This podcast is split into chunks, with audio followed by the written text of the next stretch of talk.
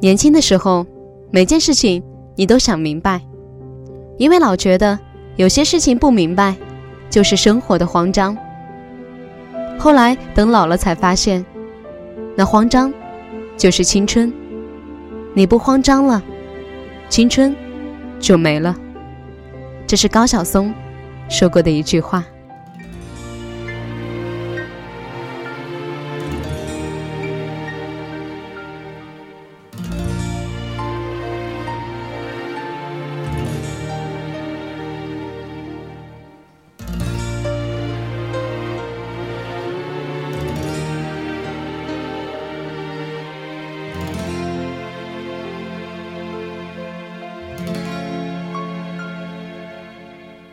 秋风停在了你的发梢，在红红的夕阳肩上，你注视着树叶清晰的脉搏，它翩翩的应声而落。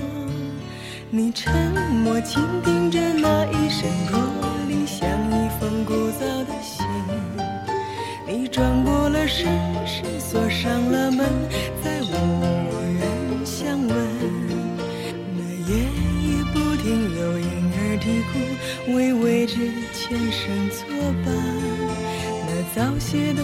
开在泥土下面，等小小的雨洒满天。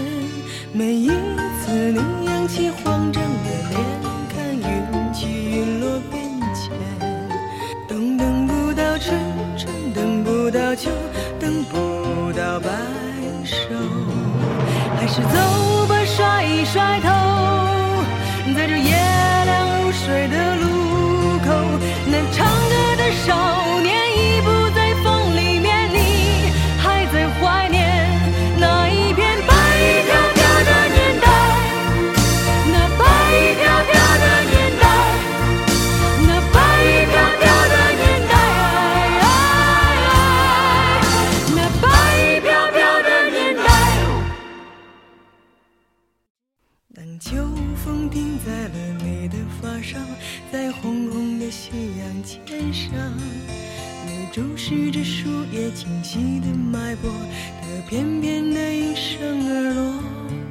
你沉默倾听着那一声驼铃，像一封古早的信。你转过了身，身锁上了门，再无人相问。那夜里不停有婴儿啼哭。为未知的前生作伴，那早谢的花开在泥土下面，等小小的雨洒满天。每一次你扬起慌张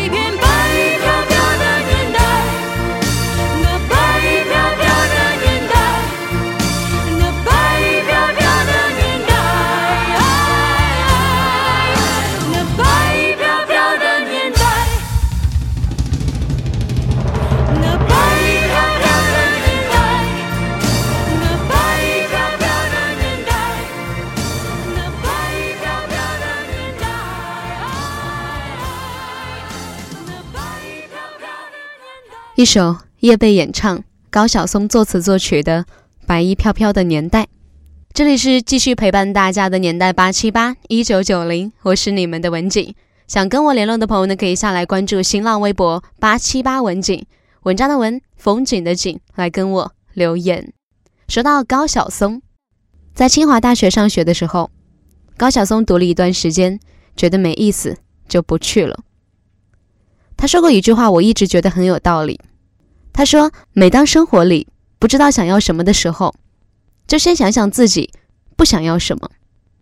上清华，再去国外读博，然后成为科学家，这不是他想要的生活。所以他决定退学。他有段时间去了厦门，凭借着一把吉他、几句浪漫的情话，就收服了很多青春少女的心。于是那段时间，他扎根在厦大，成了音乐流浪者。没多久，他就和厦门大学的一个妹妹热恋了，拉着手在夜凉如水的东边社幽深的小巷里接吻了十分钟，四十一摄氏度的吻。一天早上，他给这位妹妹梳头的时候，突然疯狂的大叫：“有了，有了！”于是他抓起纸笔，就有了这首《同桌的你》。明天你是否会想起昨天你写的日记？明天你是否还惦记曾经最爱哭的你？老师们都已想不起猜不出问题的你，我也是偶然翻相片才想起同桌的你。谁娶了多愁善感的你？谁看了你的日记？谁把你的长发盘起？谁给你做的嫁衣？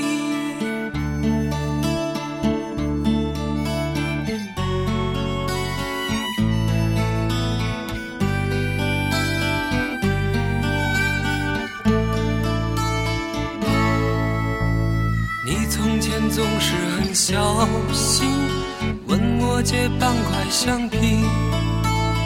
你也曾无意中说起，喜欢和我在一起。那时候天总是很蓝，日子总过得太慢。你总说毕业遥遥无期，转眼就各奔东西。谁遇到多愁善感的你？谁安慰爱哭的你？谁看了我给你写的信？谁把它丢在风里？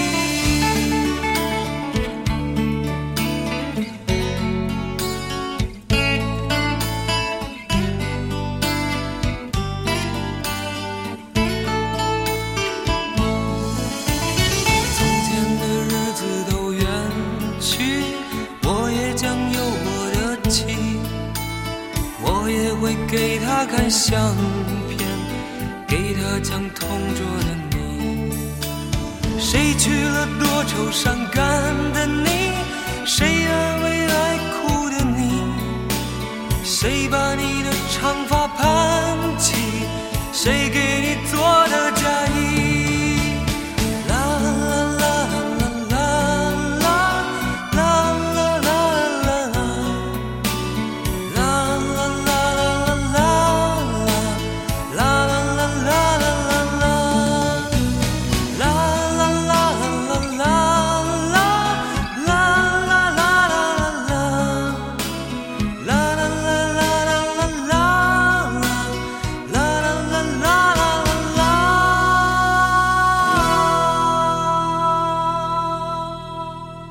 一首由高晓松作词作曲、老狼演唱的《同桌的你》。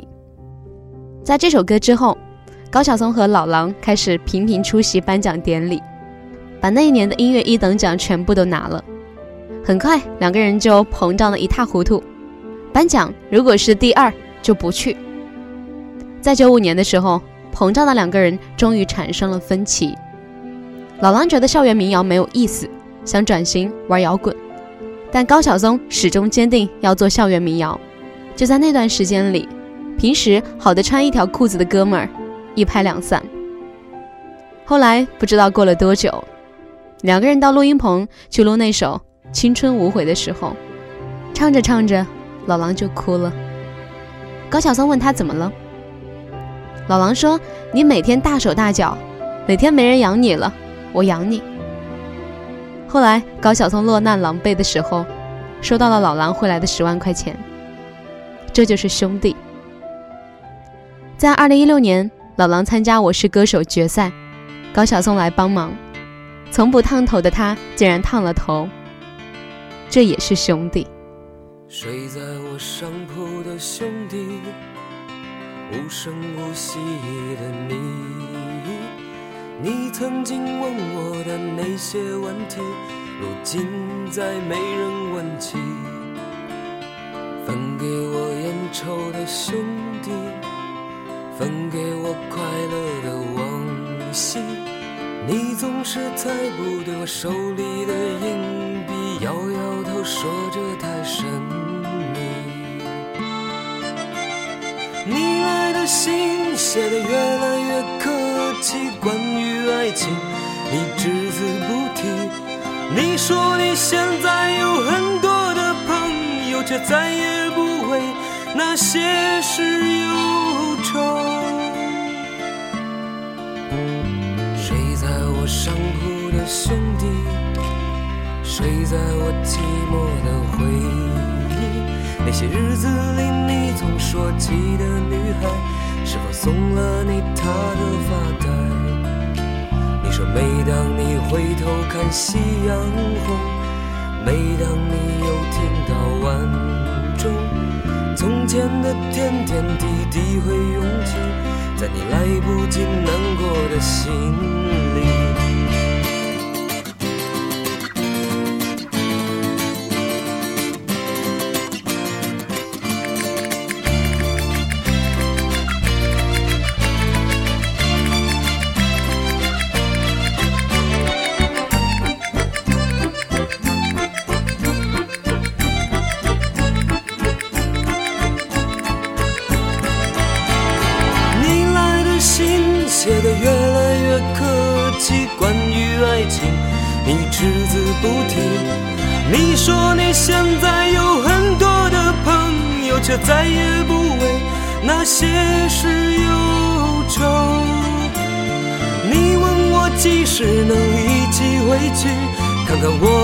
宿舍，我们的过去。你刻在墙上的字依然清晰，从那时候起就没有人能擦去。睡在我上铺的兄弟，睡在我寂寞的回忆。你曾经问我的那些问题，如今再没人我烟抽的兄弟，分给我快乐的往昔。你曾经问我的那些问题，如今再没人问起。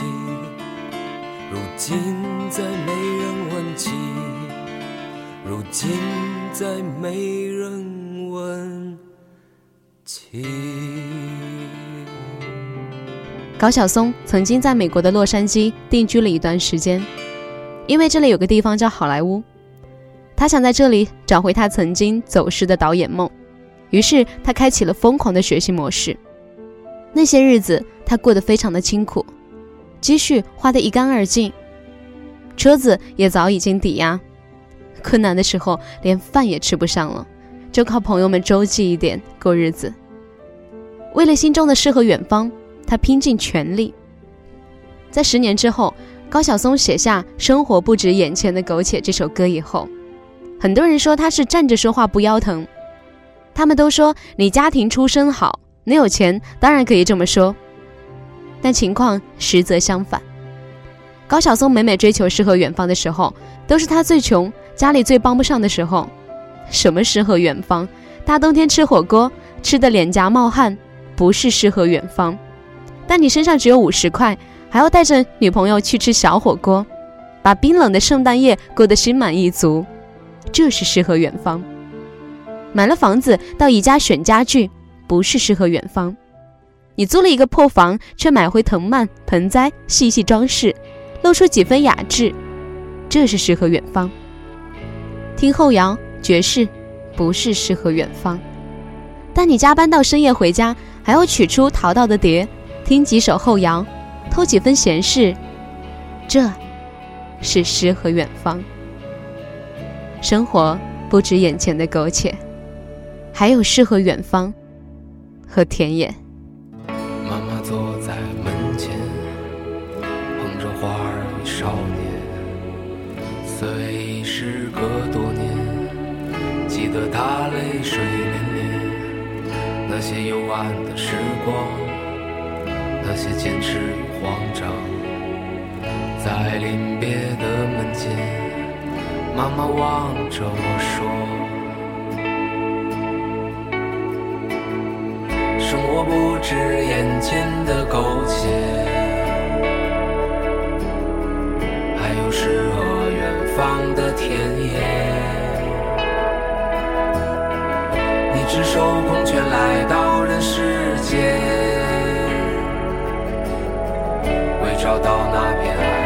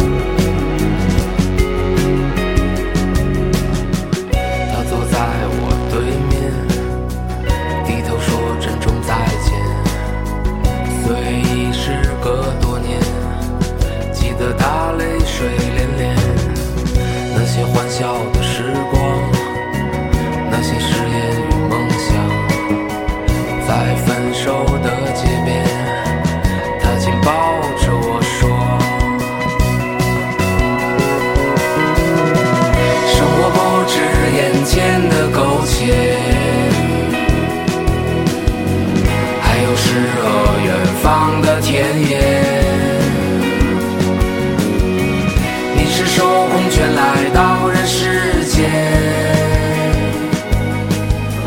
为找到那片海不顾一切。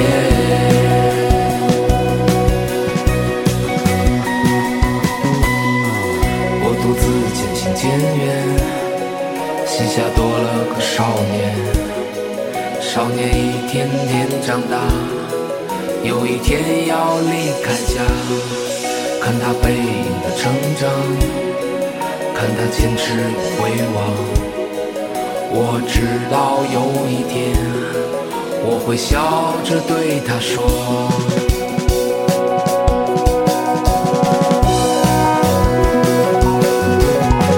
生活不止眼前的苟且，还有诗和远方的田野。你赤手空拳来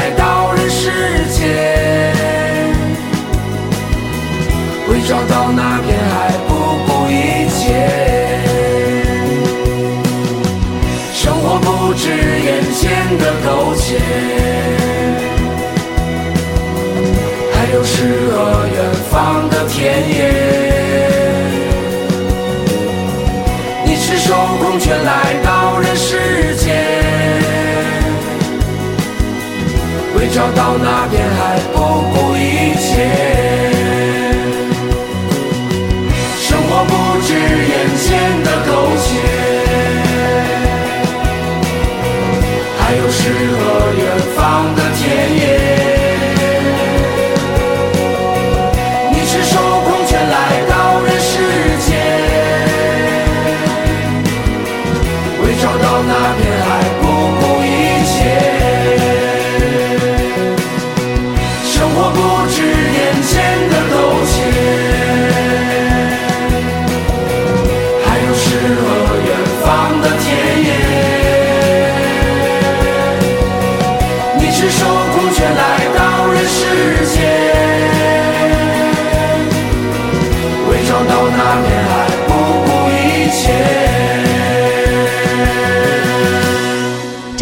高晓松的时候说过这样的一段话：有些艺术家被抓进精神病院，成了精神病；有些精神病从精神病院逃出来，成为艺术家。这句话说的很经典到位。高晓松的生活确实像极了行为艺术，但是这正是他的追求，他生活的非常的有意思。好的，这里是继续陪伴大家的年代八七八一九九零，我是你们的文景。想联络的朋友呢可以下来搜索新浪微博八七八文景，文章的文，风景的景，来跟我留言。说到高晓松，高晓松至今没有买房，当然这不是因为没有钱。他说：“我妈从小就教育我们，不要被一些所谓的财产困住。他觉得租房子也很好，今天看到这儿就住这儿了。”明天看到那儿就住那儿了。一买房，整个生活结构和生活节奏就被破坏了。他说：“只要觉得你眼前的这一点苟且就是你的人生，那你这一生就完了。”以前人们在四月开始收获，躺在高高的谷堆上面笑着。我穿过金黄的麦田，去给稻草人唱歌，等着落山风吹过。你从一座叫我小镇经过。刚好屋顶的雪化成雨飘落，你穿着透明的衣服，给我一个人唱歌，全都是我喜欢的歌。我们去大草原